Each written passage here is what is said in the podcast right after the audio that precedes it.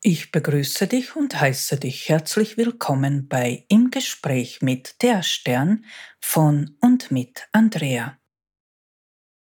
Gleich am Anfang mag ich mich für die konstruktive Kritik bedanken, die ich weniger Tage nach dem Erscheinen meiner ersten Folge erhalten habe. Man hat mich gebeten, den Text zu unterteilen oder mit Untertiteln zu versehen, damit man mir besser folgen kann. Selbstverständlich komme ich dieser Bitte nach und ich habe diese Folge so gestaltet wie gewünscht. Sobald meine Webseite online ist, was demnächst erfolgen wird, wird man dort die ganzen Folgen auch in Textformat zu lesen bekommen. Den Text der ersten Folge habe ich nachbearbeitet und dieser ist in der schriftlichen Form unterteilt.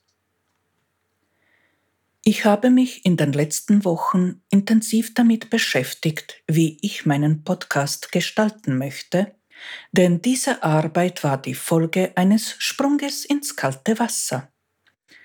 Tatsächlich sind es von dem ersten Gedanken, der den Wunsch, ich möchte einen Podcast machen beinhaltete, bis zu der Veröffentlichung der ersten Folge genau elf Tage vergangen. Es ist irgendwie ein Merkmal von mir, dass ich lange brauche, bis ich mich für eine Sache entscheide. Aber sobald ich den richtigen Gedanken und die für mich richtige Entscheidung getroffen habe, fange ich sofort damit an und entwickle mich dann während der Arbeit. So bin ich erst später drauf gekommen, dass ich doch eine andere Musik haben möchte, weshalb die heutige Folge anders klingt. Diese Musik entspricht mehr meinem Wesen und wird in der Zukunft die nächsten Folgen begleiten. An diesem Punkt möchte ich eine Sache erzählen, die für mich eine ganz große Bedeutung hat. Ich möchte mich bei meinem früheren Ehemann und meinem allerbesten Freund vom ganzen Herzen für seine unbeschreiblich wertvolle Unterstützung und Arbeit bedanken, denn er war es, der mir ermöglicht hat, diesen Podcast in so kurzer Zeit auf die Beine zu stellen. Mein früherer Ehemann ist Thomas, und er hat auch einen Podcast, den Schalltrichter, den ich wärmstens empfehle.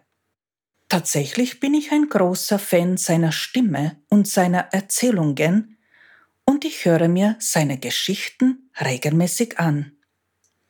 Thomas macht die ganze Arbeit im Hintergrund vom Zuschneiden der Aufnahmen, Anmeldungen, Design, Website, Marketing und nicht zuletzt hilft er mir dabei, dass ich all das im Laufe der Zeit alles allein und von daheim aus machen kann, da er mich Schritt für Schritt mit der Materie bekannt macht. Weil ich in der letzten Folge viel über die Liebe gesprochen habe, mag sich vielleicht der eine oder andere fragen, wie das zusammenpasst. Nun, das ist ein seltenes, aber ein typisches Beispiel dafür, dass es möglich ist zu lieben und einen Menschen gehen zu lassen, weil man einfach nicht mehr zusammenpasst. Tatsächlich ist es so, dass Thomas und ich mit der Zeit erkannt haben, dass wir völlig andere Wege gehen wollen, da wir uns in unterschiedliche Richtungen entwickelt haben. Nichtsdestotrotz bleibt einem auf diesem Wege ein Freund fürs Leben erhalten, was unbezahlbar und unglaublich wertvoll ist. Auf diesem Wege noch einmal vielen lieben Dank an dich, Thomas, für alles, was du für mich getan hast und noch immer tust. Jetzt zu der heutigen Folge. Ich hoffe sehr, dass auch deine Zeit intensiv war und du diese gut genutzt und deine Liebsten mit viel Liebe überschüttet hast. Genauso deine Partnerin oder deinen Partner. Was ich in der letzten Folge nicht erwähnt habe, was ich heute nur am Rande streifen werde, ist, dass man einem Partner natürlich durch Sex am besten zeigen kann, wie sehr man diesen Menschen liebt. Denn sexuelle Erfahrung kann die machtvollste, erfrischendste, intimste, energetisierendste und aufregendste physische Einzelerfahrung sein, zu der ein Mensch fähig ist, und auf keinem anderen Weg kann man einen Menschen besser spüren lassen, was er einem bedeutet. Aber mit der Sexualität werden wir uns in einer anderen Folge beschäftigen. Ich möchte dir in der heutigen Folge etwas über dich selbst erzählen, damit du verstehen und begreifen kannst, wie du tickst, worauf deine Seele aus ist und wo du anfangen kannst, an dir zu arbeiten. Denn die meisten Menschen wissen einfach gar nicht, wo sie anfangen sollen und womit sie anfangen sollen.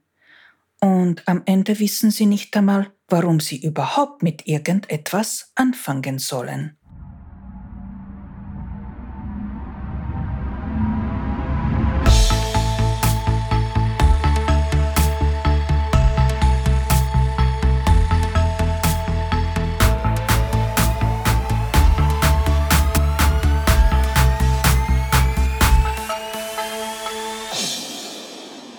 Wenn du dich selbst nicht kennst, wie sollst du dann wissen, wie du wirklich tickst oder wie du mit dir umzugehen sollst?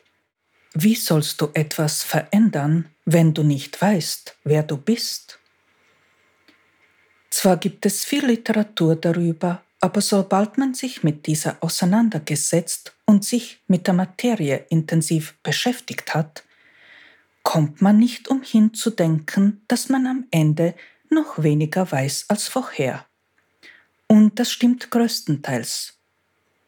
Versuche zu googeln, um herauszufinden, woraus wir Menschen bestehen, aus wie vielen Teilen.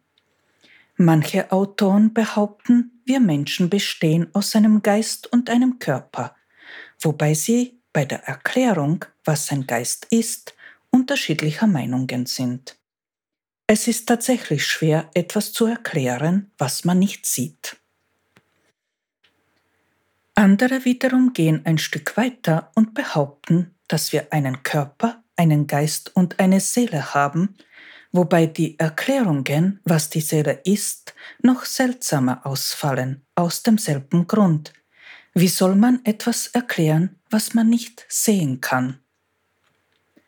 Ich werde dir einen Weg zeigen, wie du dir selbst beweisen kannst, dass du ein dreiteiliges Wesen bist, das aus einem Körper, einem Geist und einer Seele besteht.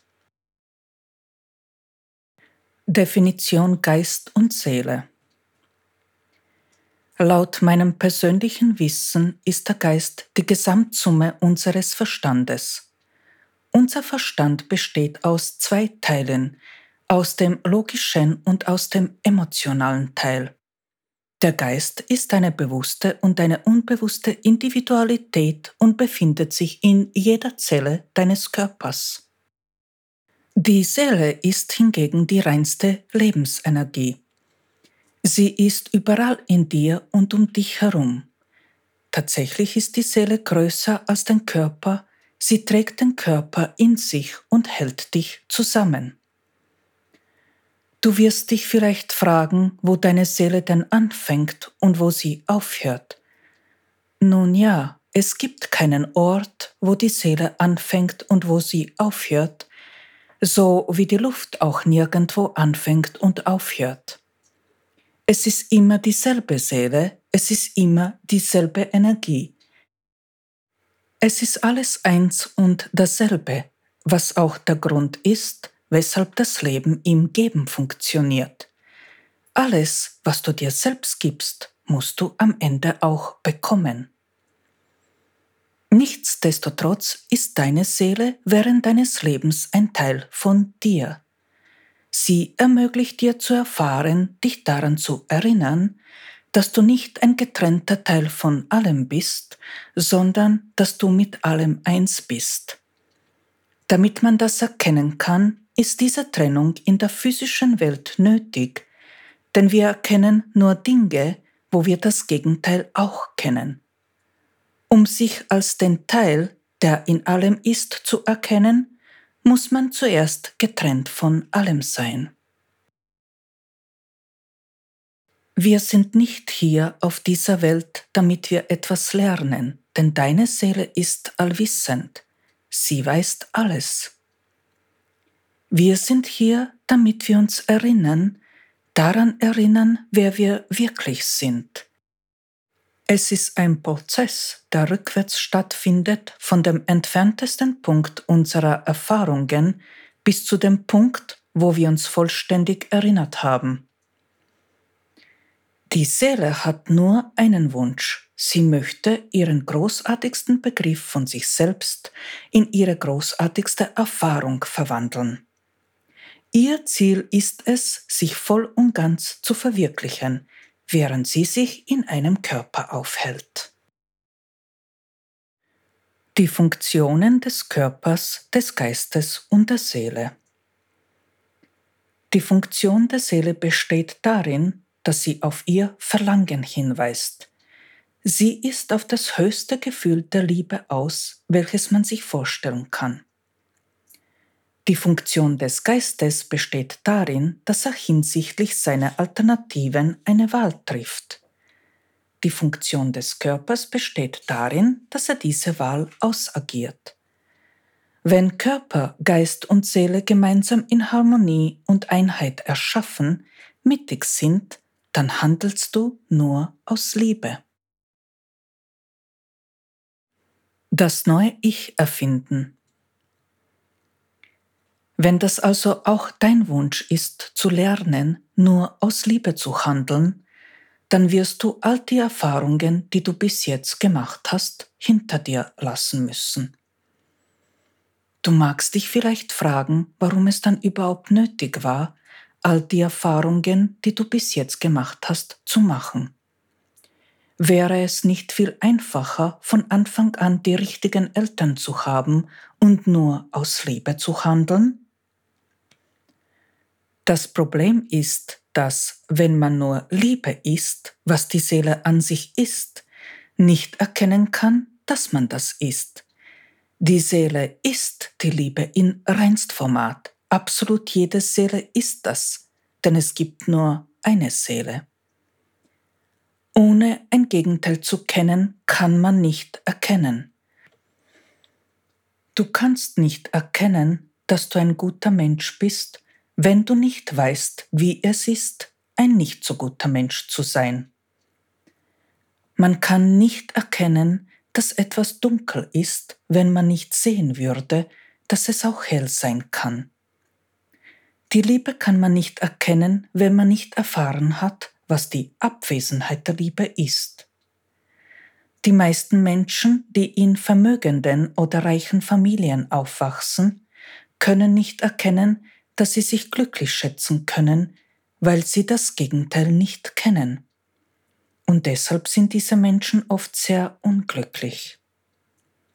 In der metaphysischen Welt, wo die Seele zu Hause ist, gibt es nur Liebe und sonst nichts.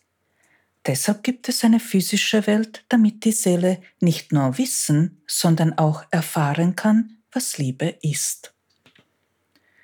Wenn du also darauf aus bist zu lernen, die Erfahrungen, die du bis jetzt gemacht hast, hinter dir zu lassen, wird es nötig sein, dass du lernst, anders zu denken, anders zu handeln und, und das ist hier der absolut wichtigste Teil, anders zu sein. Dazu ein Satz, über den du nachdenken sollst, damit du deine Alternativen kennst. Wenn du nicht nach innen gehst, gehst du leer aus. Wenn sich ein Mensch nicht mit sich selbst beschäftigt, sondern nur die Ablenkung in der Außenwelt sucht, wird sich so ein Mensch niemals verändern und er wird immer nur dasselbe leben, was er in seiner Kindheit erfahren hat. Wenn du die Dinge immer auf dieselbe Art und Weise tust, wie kannst du dann erwarten, dass sich auch etwas an dem Ergebnis ändert? Der Verstand und der stiftende Gedanke. der Verstand funktioniert in gewisser Weise wie ein Computer. Er besteht aus unendlich vielen Programmen, wobei diese seit unserer frühesten Kindheit entstanden sind und noch immer entstehen.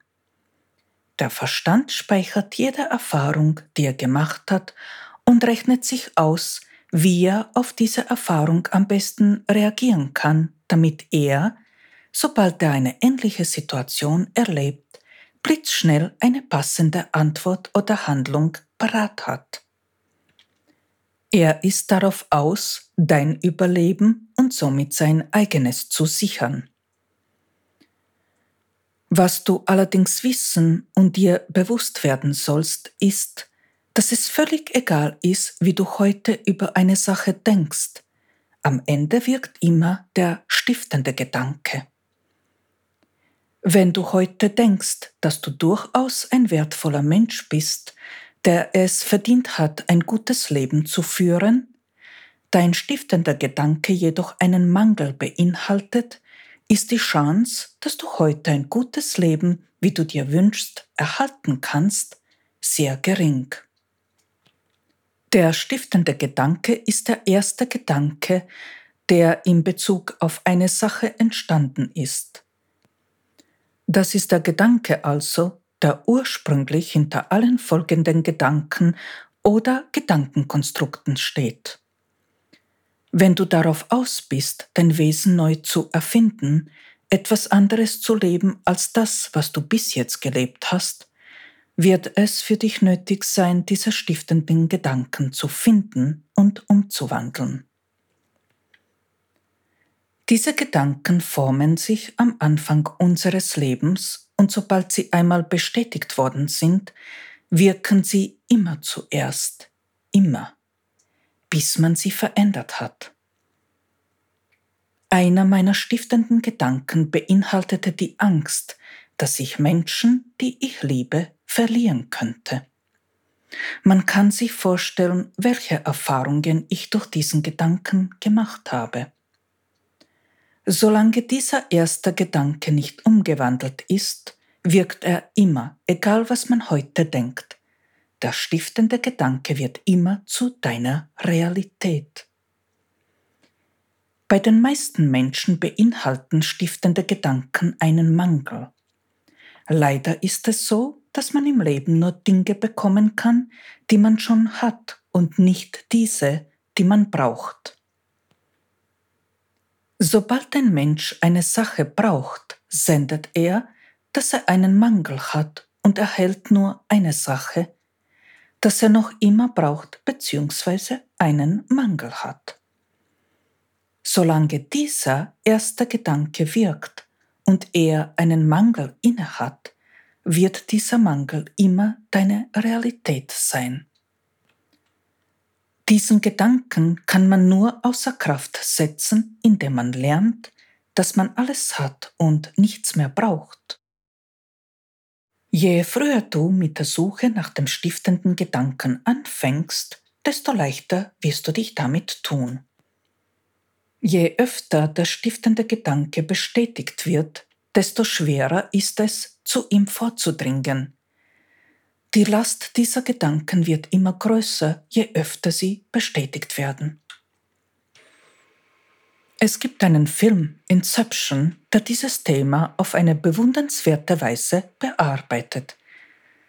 Zwar ist dieser Film vom Genre her ein Science-Fiction-Heistfilm und hat mit meiner Thematik nicht wirklich was gemeinsam, dennoch zeigt der Film auf eine beeindruckende Weise, wie tief man graben muss, um an diesen ersten Gedanken zu kommen. Und zwar geht es darum, dass Robert Fischer, der das Imperium seines Vaters geerbt hat, dazu gebracht werden soll, das Unternehmen zu zerteilen. Fischer, der von seinem Vater weder Liebe noch Anerkennung erfahren hat, wollte dieses Unternehmen auf die gleiche Weise weiterleiten wie sein Vater. Das Ziel vom Kopp und seinem Team, der diesen Gedanken hätte umwandeln sollen, ist der gewesen, bis zu dem Gedanken aus der Kindheit vom Fischer, der in einem Tresorraum geschützt wurde, vorzudringen und dort einen neuen Gedanken einzupflanzen. Am Ende hat Fischer tatsächlich geglaubt, dass sein eigener Wunsch der ist, das Unternehmen anders, auf seine Art und Weise führen zu wollen, das Imperium aufzuteilen und sich selbst zu verwirklichen. Wer den Film aus dem Jahr 2010 nicht kennt, dem kann ich diesen sehr empfehlen. Man kann durch diesen Film eine ungefähre Vorstellung davon bekommen, welche komplexe Arbeit es ist, eigene Gedanken verändern zu wollen, noch dazu die stiftenden. Gedanke, Wort, Handlung. Gedanken sind zwar eine sehr subtile, aber extrem kraftvolle und mächtige Energieform. Subtil deshalb, weil nicht alles, was man sagt, tatsächlich das umschreibt, was man denkt. Kaum ein Mensch denkt sich, dass er schwer oder unheilbar krank wird. Aber man denkt oft Folgendes. Ich bin nichts wert oder ich hasse meinen Job oder ich bin ein Verlierer und so weiter. Dennoch kann die Folge solcher Gedanken durchaus eine schwere Krankheit werden. Worte sind weniger subtil, sie haben eine dichtere energetische Form. Handlungen sind Energien in kompakter physischer Form, in intensiver Bewegung. Man kann sich vorstellen, dass wenn man sehr viele negative Gedanken im Kopf hat und diese gegen einen selbst gerichtet sind, kein Wunder ist, wenn man krank wird. Die drei Säulen oder Faktoren. Die meisten Menschen, die versuchen, im Leben etwas zu ändern, versuchen entweder das Denken oder das Tun zu ändern. Diese Dinge sind wissenschaftlich bewiesen und soweit bekannt. Leider enden diese Versuche so, dass man am Ende nur viel getan, aber keine spürbare oder sichtbare Veränderung festgestellt hat, weil es weder reicht, nur einen dieser Teile zu ändern, noch reichen diese Teile aus, um eine Veränderung wahrzunehmen. Denn wer sein Sein nicht ändert, ändert im Grunde so gut wie nichts. Wie schon erwähnt, bestehen die Menschen aus drei Säulen oder drei Faktoren, deren Teile in ein Gleichgewicht gebracht werden müssen. Dem Körper ist die Säule Tun zuzuschreiben, dem Geist die Säule Denken und das Fühlen, wobei die Emotionen kein Faktor sind, und der Seele die Säule Sein. Du hast die Möglichkeit in dem Bereich, wo du dich zu verändern versuchst, zuerst den Faktor tun, danach den Faktor sein umzuwandeln, bevor die Gedanken an der Reihe sind, oder aber du beginnst mit der Gedankenwelt, änderst dann dein Sein, bevor du dich dem neuen Tun widmest. Die Säule Tun. Das Tun zu ändern ist am leichtesten. Wie ich schon am Anfang fragte, wenn du die Dinge immer auf dieselbe Art und Weise tust, wie kannst du dann erwarten, dass sich auch etwas an dem Ergebnis ändert? Beobachte dich selbst und beobachte genau, wie du agierst. Dann stelle dir vor, wie du gerne agieren würdest. Und beobachte Menschen, die dieser Vorstellung am besten entsprechen, und dann übe. Nicht zu unterschätzen ist die Bedeutung vom Sport, um auch den Körper dem neuen Tun anzupassen. Am leichtesten lässt sich das Tun neu erfinden und formen, indem man den Körper dazu bringt, so zu sein, wie man sich vorstellt. Und das geht nur auf eine Weise, indem man sowohl Kraft als auch Ausdauer trainiert. Wer genügend Kraft und ausreichend Ausdauer hat, dem wird das Leben um eine ganze Menge leichter fallen. Die Säule Denken. Die Gedanken zu verändern ist am schwierigsten, da man hierfür auch die Kontrolle abgeben und zusätzlich noch richtig fühlen lernen muss. Es ist dein Ziel, dass du deinen Verstand als Werkzeug benutzen willst und nicht umgekehrt. Im Moment ist es so, dass du in Wirklichkeit Opfer deines eigenen Denkens bist und du dem Verstand dienst, nicht er dir, weil du reagierst, anstatt zu agieren. Dein Verstand ist es, der die Kontrolle nicht abgeben will, weil er glaubt, nur dann einen Nutzen zu haben, wenn er das Sagen hat. Im Grunde ist Gedankenändern einfach. Wenn du vorher gedacht hast, Mensch, das Leben ist so beschissen, reicht es sich vorzunehmen, in der Zukunft zu denken, Mensch, das Leben ist wunderschön. Wie gesagt, Gedanken zu ändern ist einfach. Aber was fühlst du, wenn du denkst, das Leben ist so beschissen? Ist das eine gute oder eine negative Emotion dahinter? Spürst du Verzweiflung, Resignation, Hoffnungslosigkeit? In dieser Richtung werden sich deine Emotionen wohl bewegen. Um wirklich zu spüren, dass du Freude empfindest, während du das Leben feierst, ist es nötig zu üben, so zu empfinden. Und das ist schon die Krux. Nichts ist so schwer, wie die antrainierten Emotionen umzuwandeln. Nichts in Bezug auf uns ist so schnell wie eine Emotion. Sie ist in weniger als 0,3 Sekunden gesendet ab dem Moment, wo du eine Situation erfasst hast. Da aber die Emotionen kein Gefühl sind, sondern in unserem Verstand entstehen, ist es dafür nötig, den Verstand unter Kontrolle zu bringen, denn ansonsten wird er nicht aufhören, auf Trigger zu reagieren. Stephen Hawkins, verstorbener britischer Physiker, sagte einmal über den Verstand, der größte Feind des Wissens ist nicht Ignoranz, sondern die Illusion, wissend zu sein.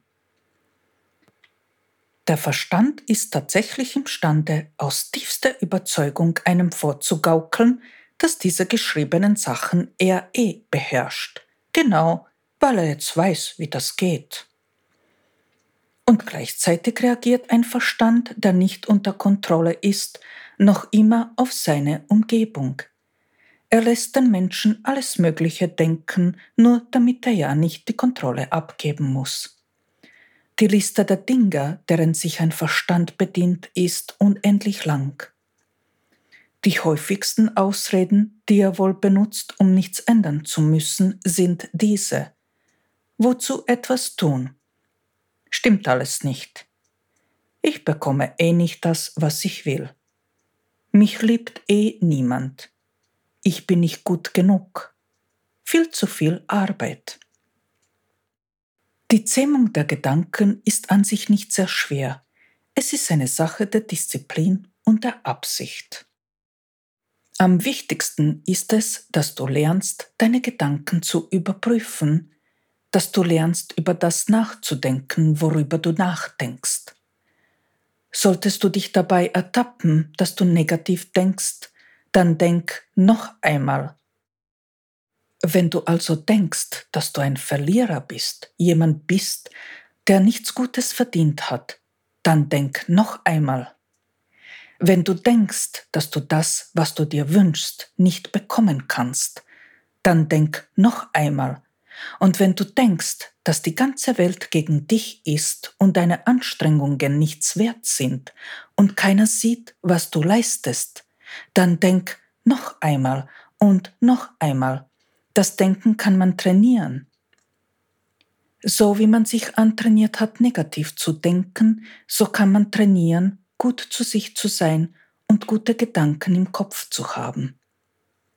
Meide alles, was dich depressiv macht, meide es bewusst und lerne deine Aufmerksamkeit auf Dinge zu lenken, die dich positiv stimmen.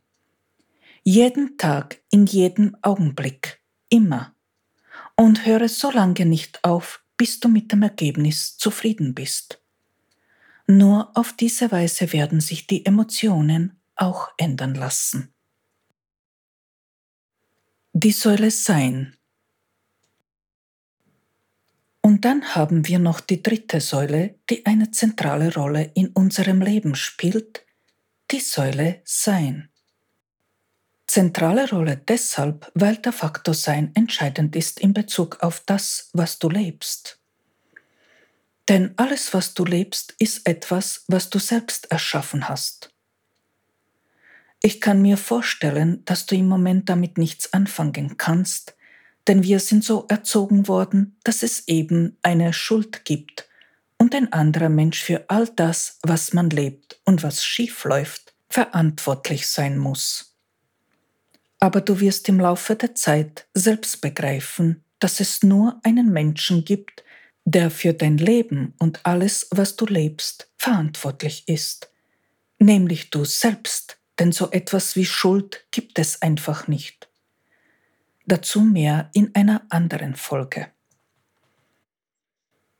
Die Säule Sein zu ändern ist mittelmäßig schwer, dennoch einfacher als die Gedanken, da diese Säule Sein in dieser Welt nahezu unbekannt ist. Ich sage nahezu, denn die Zen-Buddhisten haben das Wissen um diesen Faktor, aber dieses Wissen findet man fast nur dort. Oder das Wissen kommt eben auf diesem Wege, wenn die Menschen, die diese Säule erforscht haben, es zur Verfügung stellen. Säule sein ist all das, was du bist und wie du bist. Bist du ein mürrischer, lebensverneinender, hasserfüllter Mensch, wird dein Leben ganz sicher ganz anders verlaufen, als wenn du ein glücklicher, mitfühlender, großzügiger Mensch bist. Damit dir die Tragweite dieser Säule bewusst wird, hier ein Beispiel. Wenn du Gedanken im Kopf hast, dass du zum Beispiel Angst hast, ausgeraubt zu werden, ohne es wirklich so zu fühlen, dann sind das nur Gedanken und haben im Großen und Ganzen noch keinen direkten Einfluss auf dein Leben. Die Gedanken selbst formen nicht unsere direkte Realität. Aber ab diesem Moment, wo du tatsächlich Angst hast, dass du ausgeraubt werden könntest, also die Angst in der Säule Sein ist, ist es so, dass sich diese Sache irgendwann bewahrheiten wird, wenn du dein Sein in Bezug auf das Thema nicht änderst. Wenn du also ein Mensch bist, der Angst davor hat, ausgeraubt zu werden, wird sich diese Sache bewahrheiten. Wie gesagt, die Säule Sein ist entscheidend für das, was du lebst. Noch ein Beispiel.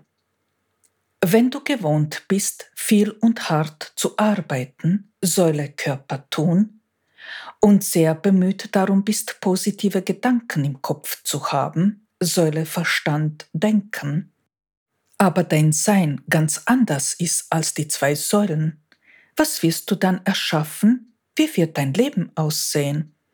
Wenn du zum Beispiel ein zutiefst depressiver Mensch bist oder ein verzweifelter oder ein mürrischer, dann wirst du zwar sehr viel zusammenbringen, weil dein Körper gewohnt ist, viel zu tun, das Resultat deiner Arbeit aber für dich nicht zufriedenstellend sein wird, weil dieses in jedem Bereich einen Mangel äußern wird, da ein depressiver, verzweifelter, mürrischer oder egal wie Mensch immer einen Mangel sendet.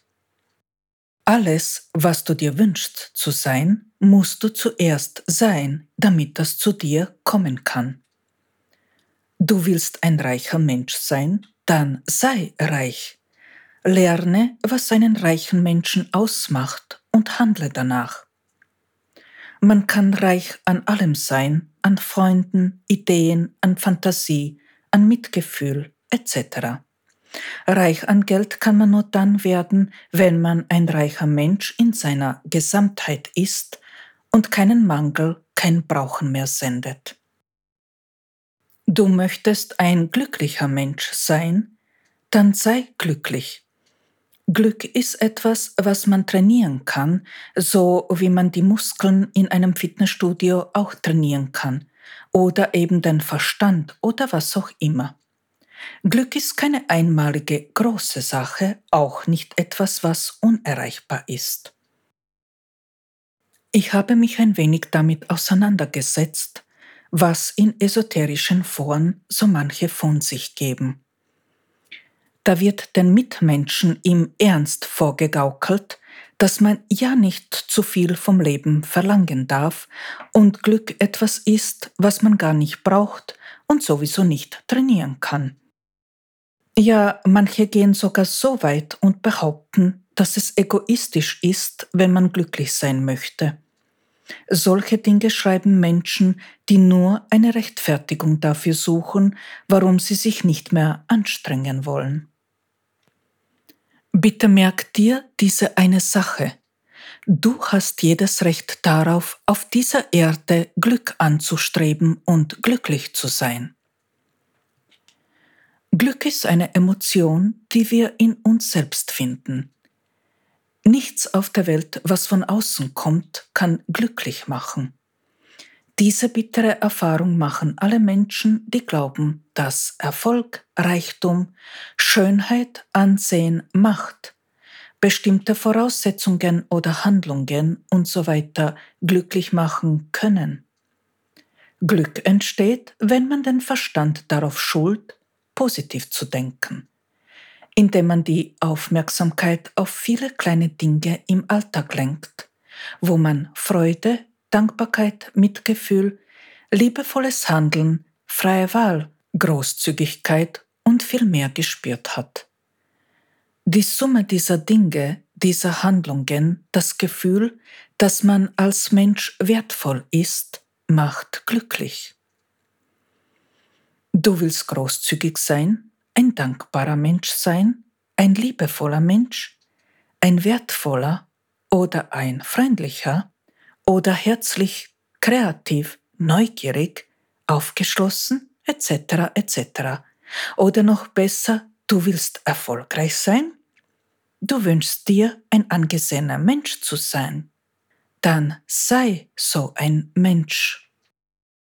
Tu so, als ob. Akzeptiere deine jetzige Situation, wie sie ist. Das ist die Grundvoraussetzung dafür, dass du in deinem Leben überhaupt etwas verändern kannst. Nehme dich so an, wie du bist, genau so, wie du bist, dann werden dich auch alle anderen Menschen so nehmen, wie du bist. Und übe. Tu so, als ob du das bist, was du sein willst. Wenn mir irgendein Schlüssel in meinem Leben wirklich und wahrhaftig geholfen hat, dann dieser. Egal was ich getan habe, ich habe immer so getan, als ob ich das, was ich haben will, schon kann. Ehrlich, meine Anfänge dabei waren zum Heulen, aber egal, ja nicht aufgeben. Mein Standardsatz dabei war, ich muss mich nur daran erinnern, was ich getan habe, damit ich das kann. Und tatsächlich, irgendwann habe ich erkannt, was ich zu tun habe.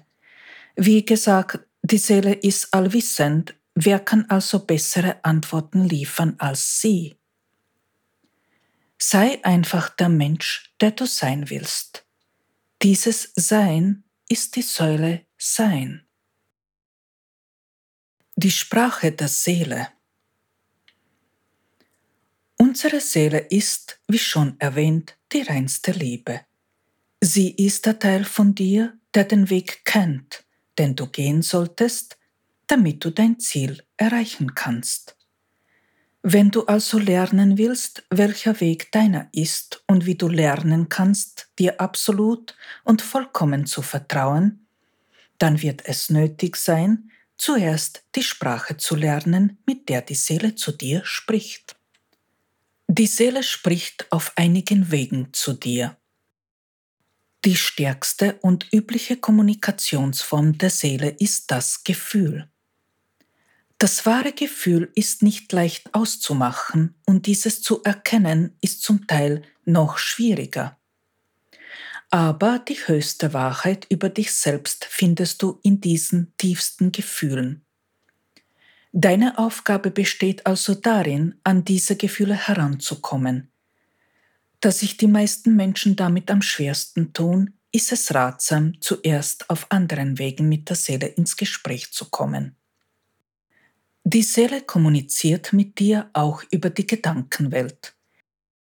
Meistens handelt es sich da um Gedanken, die einem plötzlich einfallen, wobei man über diese Sache ja gar nicht nachgedacht hat, oder aber diese Einfälle äußern sich in Form eines Bildes oder mehrere Bilder, manchmal auch in Form eines Filmes. Der logische Teil des Verstandes kommuniziert mit dir über die Gedanken, der emotionale Teil über die Bilder und Emotionen. Wenn du also mehr dem logischen Teil dein Vertrauen schenkst, wirst du eher die Gedanken hören, die emotionalen Denker werden eher Bilder empfangen. Solltest du eher ein mittiger Mensch sein, wirst du beides empfangen können. Die dritte Form der Kommunikation der Seele mit dir ist die Erfahrung. Die Erfahrung ist der Weg, der ermöglicht, dass wir unser Wissen begreifen können. Von der Seele stammen die klarsten und erhabensten Gefühle und Gedanken. Alles, was weniger als das Höchste ist, stammt nicht von ihr. Wie du von der Seele Antworten erhalten kannst. Da du deine Realität selbst formst, ist es ganz sicher so, dass du jederzeit und immer von deiner Seele eine Antwort bekommen kannst. Ich mag dir einen meiner Wege zeigen, den ich benutze, falls ich eine Antwort wünsche. Dieser Weg ist auch der einfachste. Nehme ein Stück Papier und schreibe die Frage auf, auf die du eine Antwort wünschst.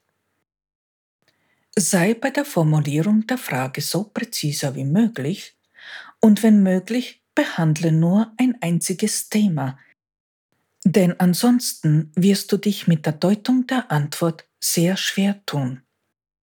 Wenn du deine Seele fragen würdest, ob sie dir zeigen kann, wie du die Liebe findest, dann wird dir deine Seele den nächsten Schritt zeigen auf dem Weg dorthin, denn wie soll sie dir sonst eine Antwort geben auf eine Frage, die alle Antworten umfasst? Liebe ist das Höchste, was man im Leben finden kann, und das zu finden bedeutet, dass du den Weg bis Ende gehst. Wie soll dir deine Seele auf so eine Frage eine einzige Antwort geben? Das geht leider nicht. Die Seele wird dir nie im Leben sagen, dass du eine Sache tun sollst oder nicht. Es ist nicht ihre Aufgabe, für dich die Entscheidungen zu treffen. Es ist ihre Aufgabe, dir zu zeigen, wie du selbst die richtigen Entscheidungen treffen kannst. Nützliche Frage wäre also, wenn du sie nach den Konsequenzen einer Handlung fragen würdest, zum Beispiel, wenn du sie fragen würdest, was passieren wird, wenn du eine Sache so tust und was, wenn du sie auf eine andere Weise tust. Sehr nützlich ist auch die Frage nach dem nächsten Schritt in einer Sache. Du kannst auch Fragen stellen, um herauszufinden, ob eine Stelle für dich geeignet ist. Oder was dein Herzenswunsch ist bezüglich der Berufswahl. Man kann Fragen stellen bezüglich einer möglichen Partnerschaft, ob diese für dich geeignet ist oder nicht. Oder wie du einen Streit schlichten kannst, sofern das möglich ist. Im Grunde ist es möglich, so gut wie jede Frage zu stellen. Je präziser diese ist, desto leichter versteht man die Antwort. Das ist eine Sache, wo man einfach herumprobieren soll, um herauszufinden, inwieweit man die Antworten versteht. Sobald du diese Frage klar und deutlich formuliert hast, lege den Zettel beiseite und denke nicht mehr an die Frage. Die Seele antwortet dir auf allen Wegen, die ihr möglich sind. Achte sehr darauf, was dir in den folgenden Stunden und Tagen begegnet. Es kann eine Werbung, die du an deinem Smartphone erhalten hast, die Antwort sein. Ein guter Freund oder auch ein unbekannter Mensch sagt etwas zu dir, was die Antwort ist. Die Antwort kann von außen kommen, durch egal was, durch Satz in der Zeitung, wo du kurz innehältst, durch einen Menschen, ein Buch, eine Nachricht, eine Begegnung etc. Oder aber du bekommst die Antwort in den Träumen oder durch ein Bild oder durch einen Gedanken, der in deinem Kopf entsteht, ohne dass du dich mit dem Thema in dem Moment beschäftigt hast. Die Antwort kann wirklich absolut alles sein. Beobachte konzentriert und versuche zu verstehen, was dir begegnet. Und sobald du diese Antworten erhalten hast, schaue nach, ob du mit ihr zurechtkommst oder Zusatzerklärungen benötigst. Oft sind die Antworten sehr eindeutig, manchmal aber ist es nötig, dahinter zu steigen, um es zu begreifen. Ich mag dir ein Beispiel aus eigener Erfahrung nennen, wie man eine Antwort nicht begreift, weil man nicht einmal in Erwägung gezogen hat, dass das die Antwort sein könnte. Ich habe aus gewissen Gründen Probleme mit meinem Gewicht. Zum einen, weil ich eine Frühgeburt gewesen und mit Sonde ernährt worden bin, zum anderen, weil ich in meiner Jugend unter Magersucht gelitten habe. Als ich dann mit circa 32 Jahren angefangen habe, intensiv Sport zu treiben, habe ich plötzlich zugenommen. Mir ist zwar aufgefallen, dass, wenn ich regelmäßig esse, ich Gewicht verliere, aber mir ist diese Sache so nicht schlüssig geworden. Was ich bemerkt habe, ist, dass ich ständig zwischen Normalgewicht und leichtem Übergewicht gependelt habe, und trotzdem habe ich keine Ahnung gehabt, warum das so ist. Also habe ich meine Seele um Rat gefragt, nicht einmal, sondern sicher hunderte Male. Und ich habe ihre Antwort nie verstanden, obwohl ich diese so deutlich wie kaum etwas bekommen habe. Mir sind nämlich ständig untergewichtige Menschen begegnet, sogar Menschen, die mir dasselbe Leid mit der gesamten Lösung erzählt haben, und ich habe es nicht kapiert bis mir vor einigen Monaten endlich eine Fitnesstrainerin erklärt hat, dass ich ganz einfach zu wenig esse. Da mir allerdings immer wieder gesagt worden ist, dass ich weniger essen soll, habe ich diese Möglichkeit nie in Betracht gezogen, schon deshalb nicht, weil mir nicht bekannt gewesen ist, dass man zunehmen kann, wenn man zu wenig isst. Wie du siehst, die Antwort kommt. Die Frage ist, ob und wann man sie versteht. Geduld und Ausdauer sind vonnöten. An dieser Stelle mag ich ein wenig nachhacken. Liebe Zuhörerin, lieber Zuhörer, nur viel Geduld und eine Menge Ausdauer wird dir ermöglichen zu lernen, mit der Seele zu kommunizieren. Bitte erwarte hier keine Wunder. Lass dir dafür viel Zeit, bis du gelernt hast, mit ihr zu reden. Der falsche Glaube, dass das eh schnell geht und man die Sache voll im Griff hat, führt nur dazu, dass man es aufgibt, bevor man damit überhaupt angefangen hat. Es dauert wirklich lange, bis man diese Sprache gelernt hat. Ich behaupte sogar, dass es für uns Europäer einfacher ist, Chinesisch zu lernen, als die Sprache der Seele zu verstehen und zu lernen. Aber es steht fest, dass absolut jeder Mensch das erlernen kann. Die Frage ist nur, was es dir wert ist, dass deine Seele dir den Weg weist, deinen ganz persönlichen Weg. Ich kann dir durch meine Erzählungen den einzig richtigen Weg zeigen, wie du auf deinem ganz individuellen, einmaligen Weg vollkommenes Vertrauen in dich und deine Fähigkeiten, dein Leben erlangen kannst, wie du dein Leben meistern kannst. Aber den Weg selbst, deinen ganz persönlichen Weg, kennt nur deine Seele. Um diesen zu erfahren, ist es am Ende nötig, dass du mit ihr deutlich und klar sprechen kannst. Deshalb gibt es auch kein Buch, wo man einen festgelegten, für alle gültigen Weg nachlesen kann, denn so etwas gibt es einfach nicht. Das Buch würde unendlich lang sein müssen und es gibt keinen Menschen, der das schreiben könnte. Außerdem würde dich so ein Buch wieder abhängig von diesem Buch machen. Dein Ziel ist aber zu lernen, dir und nur dir vollkommen zu vertrauen, unabhängig zu sein, und das geht nur auf diesem Wege, indem du lernst, auf deine Seele zu hören und ihr zu vertrauen und somit auf dich selbst zu hören und dir selbst zu vertrauen.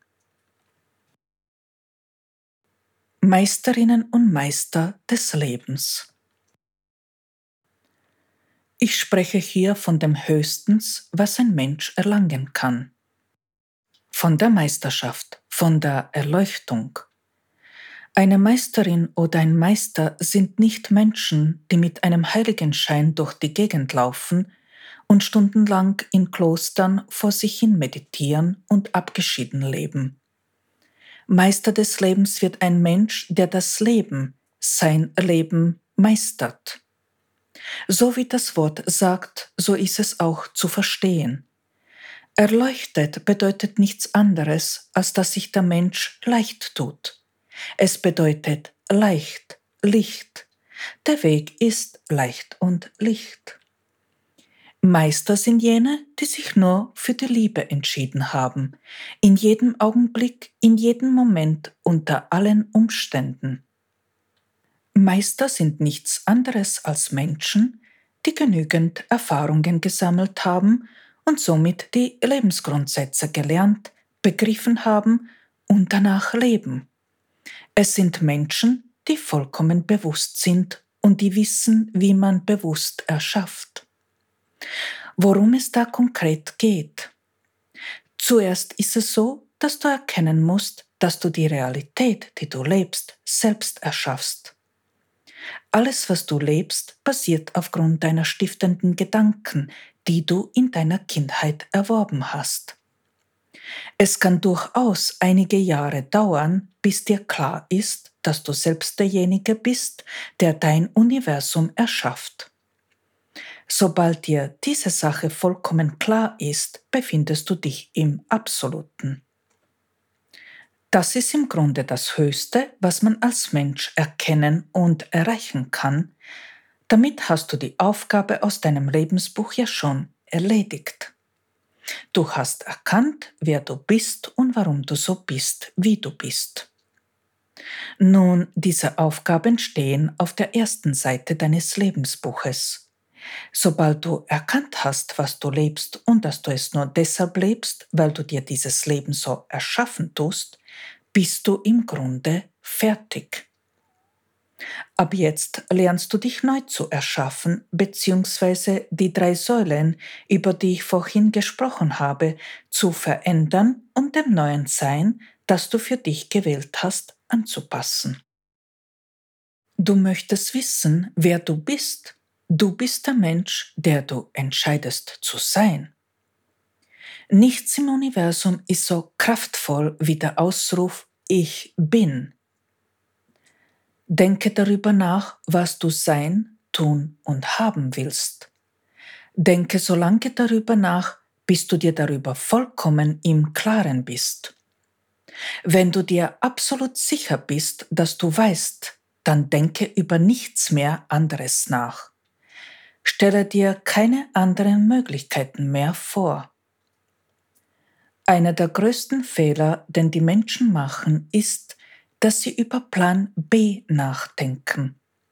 Sobald du einen Plan B haben musst, damit du dich sicher fühlst, sendest du, dass du dir in Bezug auf Plan A nicht sicher bist. Und wieder sendest du Mangel, weshalb deine Energie nicht zielgerichtet, sondern verstreut ist. Die meisten Menschen warten darauf, dass sie etwas in der Außenwelt finden, was sie glücklich macht. Entweder man sucht nach einem Partner, der einen glücklich machen kann, oder nach einem Erfolg, oder man glaubt, dass das Geld Glück bringen kann, und so weiter. Glück ist etwas, was von innen kommt, was man selbst erschaffen kann. Wer glücklich ist, erschafft Sachen und Dinge, die glücklich machen. Das ist es, was ein Meister versteht und lebt. Das ist es, was dir der Weg bringen wird. Du magst vielleicht denken, dass diese Sache sehr kompliziert klingt und sehr lang gedauert. Mich hat einmal eine Frau gefragt, ob man die Sache nicht irgendwie verkürzen könnte, es schneller machen könnte, bis man am Ziel ist, so um die halbe Zeit, wenn es geht. Da muss ich dich leider enttäuschen. Es gibt keine Abkürzung, um das Ziel zu erreichen. Dieser Weg dauert für jeden Menschen gleich lang, und zwar 16 Jahre, wenn man ihn gerade und bis Ende geht. Es ist der einzige, der geradeste und auch der kürzeste Weg, um ans Ziel zu kommen. Wer dir in seinen Büchern oder Vorträgen oder Praxen verspricht, dass er einen ganz einfachen und schnellen Weg kennt, über den man alles erreichen kann, was man sich wünscht, der lügt und der will nur schnell Geld verdienen. Wer alles haben will, der muss auch alles geben wollen. Aber ganz ehrlich, was gibt es sonst im Leben zu tun außer das? Es gibt nichts, was seine Bedeutung hat. Wenn du das begriffen hast, wird sich die Frage, ob sich der Weg lohnt oder nicht, nicht mehr stellen. Du magst dich nach dieser Folge vielleicht fragen, warum du dich auf diese Sache einlassen, diesen Weg gehen sollst. Denn genau betrachtet ist das hier sehr viel Arbeit. Diese kannst du nur in großer Einsamkeit machen, in Abgeschiedenheit, ohne Belohnung, ohne wirkliche Unterstützung. Ja, es kann sogar sein, dass diese Arbeit nicht einmal bemerkt wird. Der Grund ist lächerlich einfach. Es gibt nichts anderes zu tun. Du hast die Wahl zwischen zwei Sachen, dem Leben, das du jetzt führst, und dem Leben, das du leben willst. Folglich bleibt, dass es tatsächlich nichts anderes zu tun gibt, denn du kannst der Mensch bleiben, der du bist, wobei sich in deinem Leben nie was ändern wird, oder aber Du änderst alles und das geht nur auf diesem Wege. Fange dort an, jetzt in diesem Moment, bei dem Gedanken, der dich am meisten beschäftigt. Diese ist nur deshalb hartnäckig da, weil dich deine Seele darauf hinweisen will, dass zwischen dir und ihr dieser Gedanke steht und du eine Sache, einen Menschen, ein Ereignis durch diese Filter aus deiner Vergangenheit siehst. Erst wenn du durch all diese Gedanken, all diese Ängste durchgegangen bist, wirst du keine Angst mehr spüren und deine Seele und du werdet euch prächtig verstehen, da du dann diese Seele bist. Nicht mehr dein Verstand, sondern die Seele wird dein Handeln leiten. Arbeite dich in umgekehrter Reihenfolge, also von jetzt bis zu dem stiftenden Gedanken zurück über die Spuren und die Zeit. Auch wenn du dir das jetzt im Moment vielleicht gar nicht vorstellen kannst, aber ich mag dir eine Sache sagen, die so wahr ist wie das Leben selbst. Es gibt nichts, was du nicht sein kannst. Es gibt nichts, was du nicht tun kannst. Es gibt nichts, was du nicht haben kannst. Wer wahrhaftig liebt, der hat alles, tut alles und ist alles. Die einzige Voraussetzung dafür ist diese, dass du dich neu erfinden musst, um das zu erreichen. Deshalb mag ich noch erwähnen, dass jeder Mensch in einer Spur lebt. Das, was du lebst, das nennt man eine Spur. Viele Menschen leben dieselbe Spur, aber das ist nur schwer zu erkennen, da jeder Mensch einzigartig ist und seine Spur, seine Erfahrungen individuell gestaltet. In dieser Spur, in der du lebst, hast du unendlich viele Möglichkeiten und unendlich viele Werkzeuge, um die Aufgaben dieser Spur zu erledigen. Allerdings beschränken sich diese Möglichkeiten ausschließlich auf diese Spur. Wenn du darauf aus bist, etwas anderes zu leben, musst du lernen, in einer anderen Spur zu leben, und zwar in dieser, wo du dein Lebensbuch selbst schreibst, wo die Blätter von vornherein leer sind. Nur in dieser einer Spur kannst du sein, was immer du sein willst und haben, was immer du haben willst und tun, was immer du tun willst. Es gibt allerdings noch eine Möglichkeit, wie du am Ende doch alles leben kannst, was immer du willst. Du tust dich mit einem Menschen zusammen, der die Spur ändert und änderst die Richtung, in die dein Leben verläuft. Tatsächlich machen es die meisten Menschen so, dass einer die Spur ändert, der andere die Richtung, weil dieser Weg der kürzeste ist. Eine Sache mag ich noch erwähnen, bevor ich das heutige Thema abschließe. Ich weiß, dass meine Erzählweise sehr abstrakt ist, und solange man zumindest ein Stück des Weges nicht gegangen ist, nur schwer vorstellbar. Diese Informationen, die ich dir auf den Weg gebe, dienen dazu, dass du einen Rahmen hast und weißt, in welche Richtung du dich bewegst. Nimm sie im Moment einfach nur mal an. Viele Sachen werden dir im Laufe der Zeit nicht nur klar, du wirst sie auch großteils begreifen. Manche Sachen kann man aber nicht zu Gänze begreifen, aber man kann anfangen zu verstehen und mehr ist in diesem Fall auch nicht nötig. Deshalb mag ich dir noch eine Sache über die Zeit erzählen. Die Zeit, so wie wir sie kennen, die gibt es so nicht.